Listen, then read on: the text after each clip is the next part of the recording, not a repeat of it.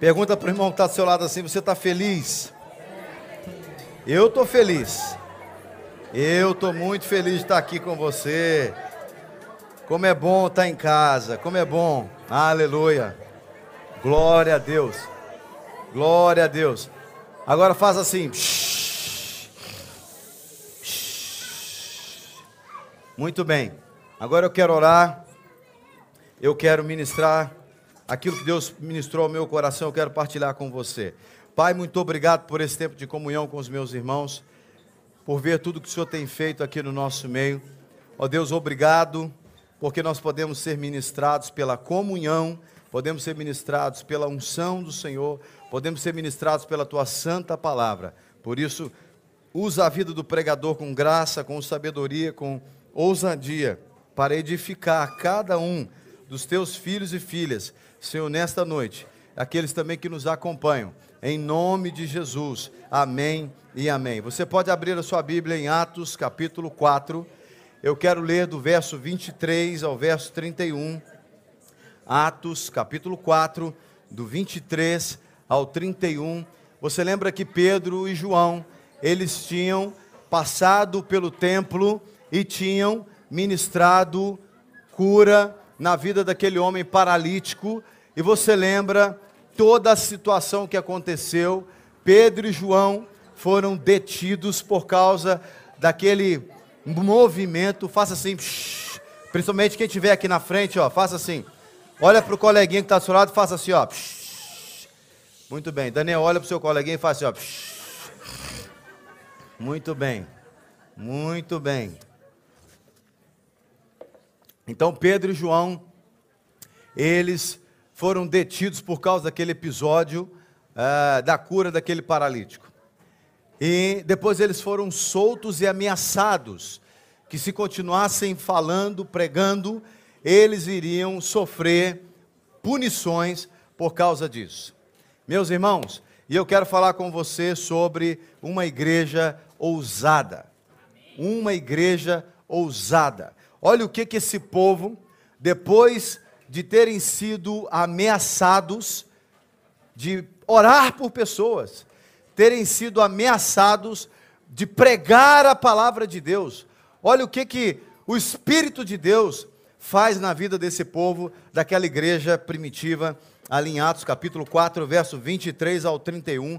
O texto diz assim: Uma vez soltos Pedro e João, procuraram os irmãos e lhes contaram tudo o que os principais sacerdotes e os anciãos lhes tinham falado. Ouvindo isto, unânimes levantaram a voz a Deus, ou seja, eles oraram a Deus e disseram: Tu, soberano Senhor, fizeste o céu, a terra, o mar e tudo que neles há disseste por meio do Espírito Santo, por boca de Davi, o nosso pai, o teu servo.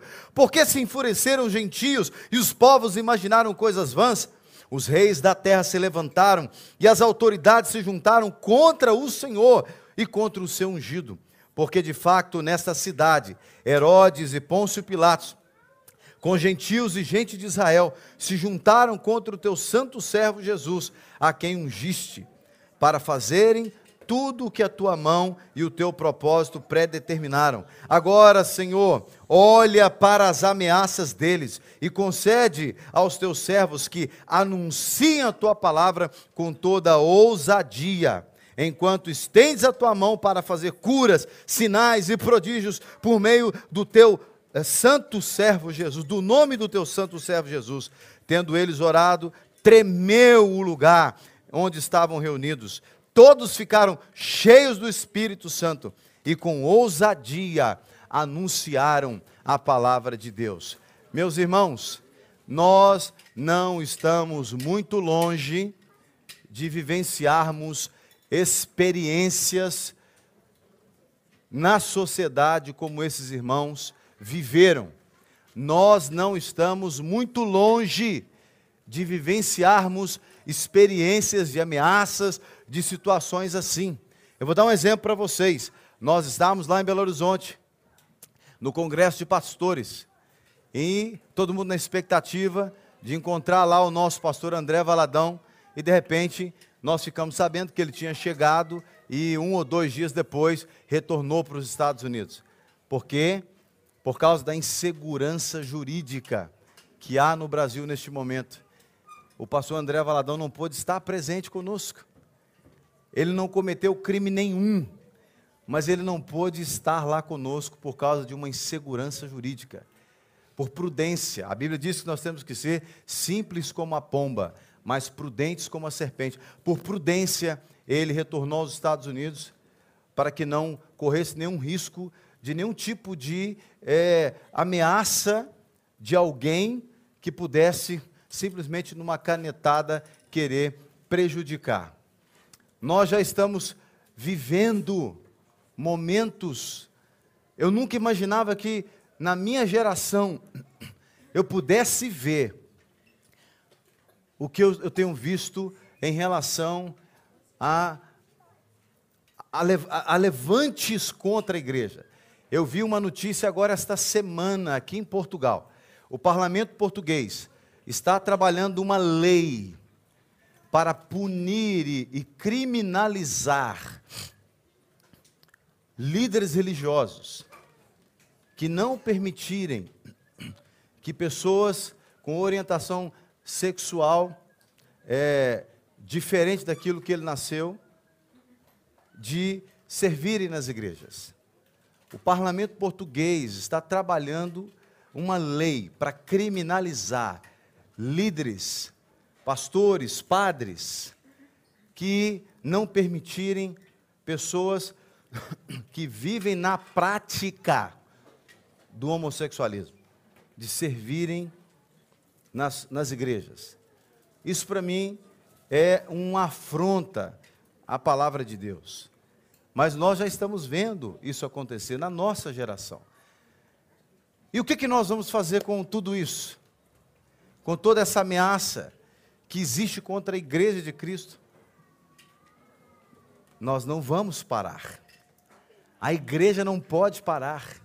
Esses homens aqui, eles foram ameaçados porque eles oraram por alguém, alguém foi curado, e porque houve uma manifestação de pessoas que creram em Jesus por causa de um homem que foi curado, no nome de Jesus.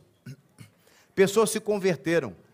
Então, os homens da lei se levantaram para perseguir e ameaçar a igreja. E olha o que, como que a igreja reagiu. A igreja orou ao Senhor e disseram: Tu, soberano Senhor, fizeste o céu e a terra.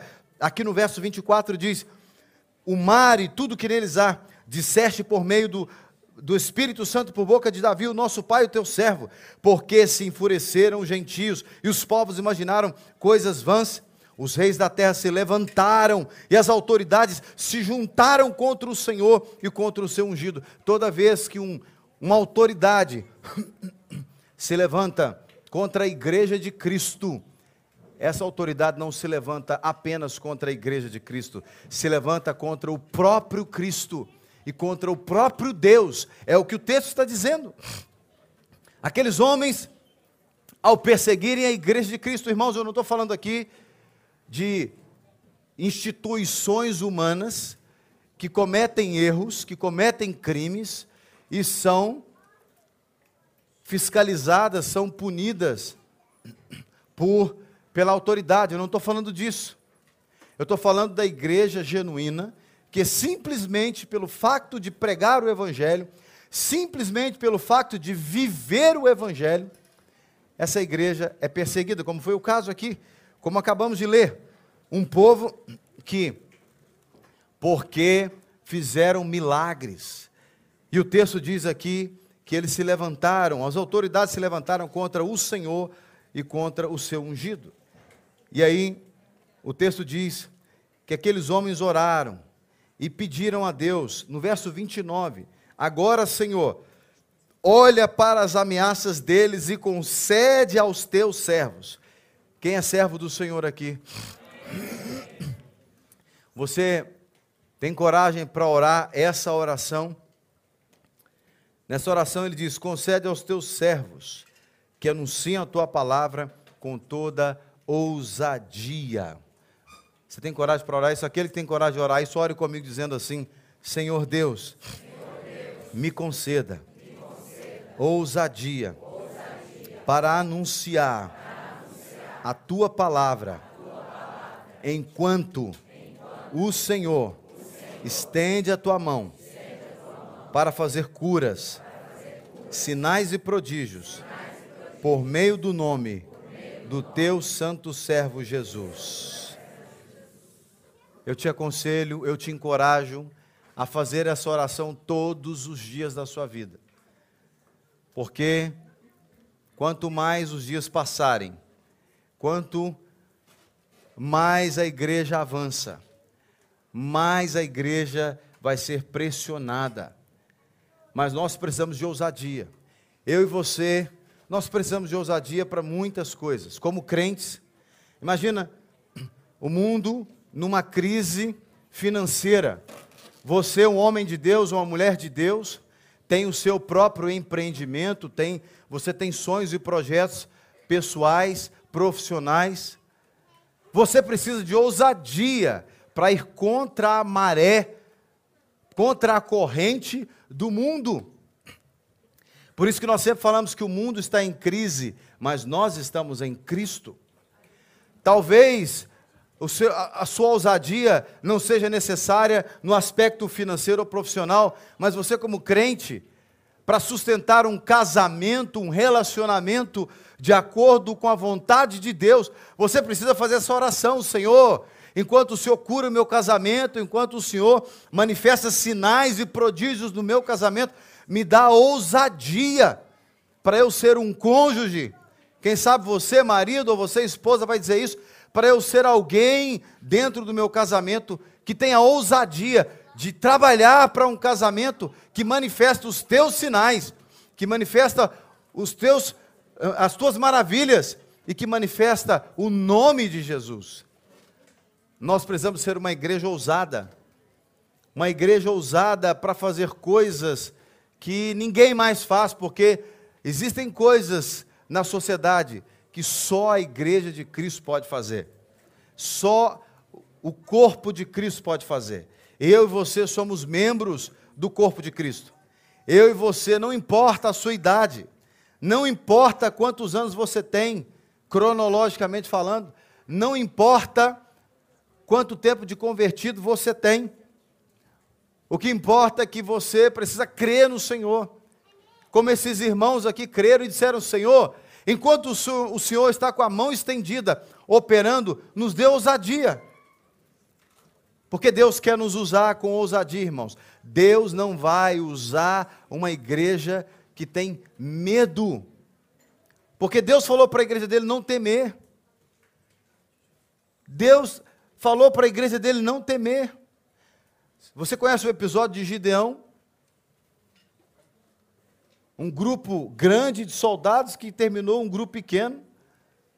Você conhece o, episódio de Davi, quando ele foi resgatar as mulheres e os filhos, é, lá em. Me fugiu o, o nome da, do local da batalha. Quando, quando Davi vai resgatar as, as mulheres e filhos, Ziklag, obrigado. Onde as mulheres e filhos tinham sido levados na batalha de Ziklag. Alguns homens ficaram porque estavam cansados. E Davi foi com outro grupo. Então, existe um grupo de homens e mulheres que Deus quer usar para saquear, num certo sentido, para colocar o inferno para recuar. Uma igreja parada, uma igreja que não avança, uma igreja que tem medo, uma igreja que não é ousada, ela não mete medo nenhum no inferno, ela não faz estrago nenhum no inferno. Ela não não muda nada no, no cenário. Nós precisamos ser uma igreja que avança, uma igreja corajosa, uma igreja ousada, que olha para as ameaças que existem à sua volta e ela diz: Senhor, o Senhor está com a mão estendida.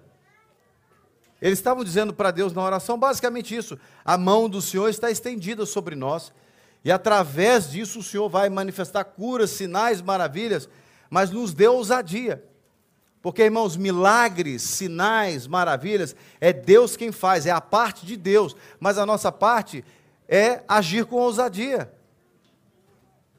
Talvez você cresceu num ambiente onde você não foi muito encorajado a ser ousado. Eu achava que eu era uma pessoa ousada, até que no, naquele dia que eu recebi a palavra lá, na Lagoinha, o vídeo que você viu há pouco aqui, naquele dia à tarde, aquele dia foi à noite, o pastor falou à noite, o profeta. Mas naquele dia à tarde, o pastor é, André Fernandes estava falando numa. Durante a tarde tinha oficinas, né? palestras. À noite de manhã, cultos com pregações específicas e à tarde, palestras. Formato de palestras. E a palestra do pastor André Fernandes era a palestra com o título de Uma Igreja que Atrai. E eu fui assistir essa palestra. E eu fiquei muito impactado com as coisas que eu ouvi ele falando. Porque eu só ouvia o pastor André Fernandes pregando. Mas ele deu testemunho do que Deus está fazendo lá em Alphaville. Para quem não conhece, depois você dá uma olhadinha lá na Lagoinha Alphaville, em São Paulo. E o pastor André Fernandes, ele, ele, essa igreja Alphaville já existia antes dele assumir. E ele dizendo que quando ele chegou em Alphaville, Deus falou que Deus usa ele muito no evangelismo, ele é muito conhecido na, nas redes sociais é o chamado dele, é a forma como Deus o usa e usa lindamente. Então, é, ele disse que Deus falou: olha, vocês vão construir um lago, vocês vão mudar de espaço e vão construir um lago para batizar pessoas, porque o que eu quero fazer aqui em Alphaville vai ser muito grande. Aí ele disse, dando testemunho dele, ele disse que eles saíram de um imóvel onde eles pagavam 150 mil reais de, de, de aluguel. Isso deve dar o quê? 150 mil reais em euro? Isso deve dar 30 mil? 30 mil euros, mais ou menos? É, uns 30 mil euros em média. Então eles saíram de um imóvel, Deus falou que era para sair daquele imóvel, onde pagavam 30 mil euros de aluguel, 150 mil reais de aluguel. Para ir para um imóvel de 650 mil reais de aluguel. Eu não sou muito bom de matemática, não. Quem é bom, faça essa conta rápida aí em euro para mim, por favor. Quanto? 120 mil. De 30 mil para ir para um aluguel de 120 mil. Aluguel de 120 mil. Quando o irmão falou aquilo e ele foi mostrando o que Deus estava fazendo, o Espírito Santo falou comigo assim: você precisa aumentar seu nível de ousadia, hein? Por quê, irmãos? Porque eu estava olhando aluguel de 5 mil euros. Eu estava olhando aluguel de 5 mil euros. Aí eu mandei uma mensagem, no mesmo dia de tarde, eu mandei uma mensagem para a nossa equipe aqui, que está me ajudando a olhar os imóveis. Falei, gente, escrevi, gente, Deus ministrou ao meu coração muito aqui, então dobrem o valor do aluguel. Procurem imóvel de 10 mil pelo menos. 10 mil. 10 mil. Mandei assim à tarde, à tarde. Aí à noite o pastor foi usado por Deus para fazer aquela profecia. No dia seguinte, a Flávia manda um imóvel de 18 mil de aluguel ou 2 milhões e meio à venda. Falei, realmente o pessoal recebeu no Espírito.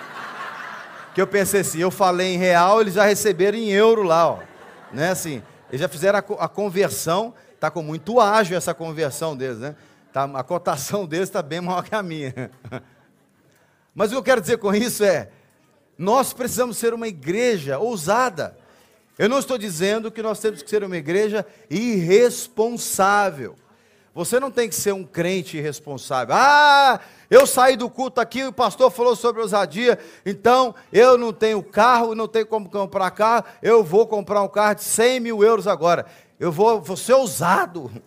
Eu estou andando de autocarro, mas amanhã vou andar num carro de 100 mil. Aí você vai lá na agência, e fala com você, ó, meu pastor pregou sobre ousadia e falou que eu tenho que comprar um carro aqui. Não estou falando para você fazer isso, tá? É para sua conta e risco. Não me chame para ser seu fiador. Não me coloque como seu fiador no negócio desse. Nós não podemos ser irresponsáveis, mas nós temos que ser ousados. A igreja de Cristo é ousada para enfrentar as dificuldades, para enfrentar os problemas e para, para dar passos de fé de acordo com o que Deus tem falado. Por isso que eu tenho dito para os irmãos: eu não me preocupo com o valor do imóvel, eu só me preocupo em entender se Deus está no negócio. Se Deus não tiver no negócio, irmãos, eu não quero um imóvel nem de graça. Se Deus não tiver no negócio, eu não quero nem doação de imóvel. Pode chegar alguém aqui agora e falar assim: ó, vim doar esse imóvel para você, 10 mil, 50 mil metros quadrados. Se Deus não confirmar, se Deus falar assim, não estou nesse negócio. Eu já tive experiência assim. Eu me lembro quando eu estava na Lagoinha em Belo Horizonte, quando trabalhava lá, eu, eu era intérprete da igreja. Então, sempre que vinha estrangeiro, na maioria das vezes eu fazia, eu era o cicerone, fazia ali a, a recepção desse pessoal. Eu me lembro que veio um cara de um grande ministério americano que tem rádio e televisão e, e eles produzem aquele é, pão diário, aquele devocional pão diário.